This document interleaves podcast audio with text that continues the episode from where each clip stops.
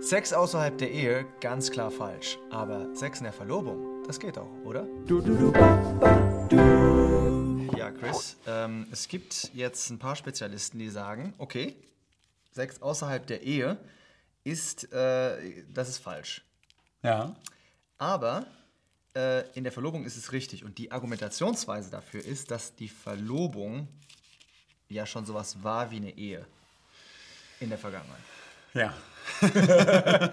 Jetzt kommt die Wahrheit. Also es gibt wirklich alle möglichen interessanten Interpretationen, die man da so zu hört. Und äh, wenn wir mal Matthäus 1 aufschlagen, ja, übrigens, lest ruhig die Bibelstellen mit. Also schlagt, äh, nehmt, nehmt eure Bibel zur Hand oder auch wenn ihr das Video später liest, schlagt die Bibelstellen auf und lest sie. Wir möchten es wirklich aus der Schrift heraus begründen. Da ist die Situation, ähm, wird beschrieben von der Geburt des Herrn Jesus. Matthäus 1, Vers 18. Ja, die Geburt Jesu Christi war so, als Maria, seine Mutter, mit Josef verlobt war, fand es sich, ehe, ehe sie zusammengekommen waren, dass sie schwanger war von dem Heiligen Geist. Da aber Josef, ihr Mann, gerecht war und sie nicht bloßstellen wo wollte, gedachte er, sie heimlich zu entlassen.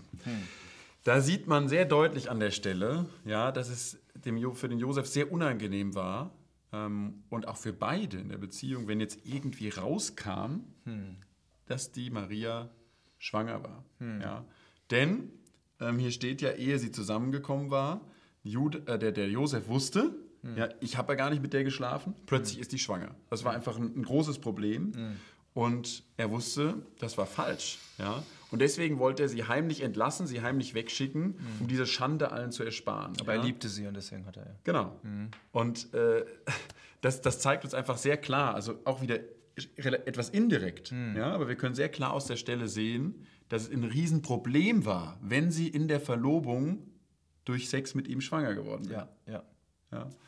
Also es ist eigentlich sehr einfach und das, die anderen Stellen sprechen auch dafür, es geht einfach um Ehe und die eigene Frau zu haben. Das Ehebett, das hat man nun erstmal seit der Hochzeit. Ja. Aber hier die Stelle, da sehen wir einfach sehr klar, auch in der Verlobungszeit ist Sex Sünde, seine Zeit des Zusammenwachsens ähm, auf den anderen Ebenen und die, die Krönung dieser Vereinigung in der körperlichen Ebene, die kommt eben dann ja, nach der Hochzeit.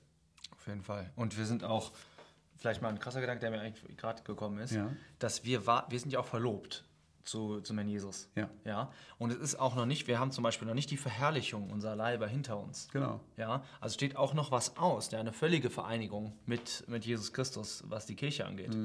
Und äh, da freut sich auch der Herr riesig drauf, ja. Ja. auf diese, dieses völlige Einssein.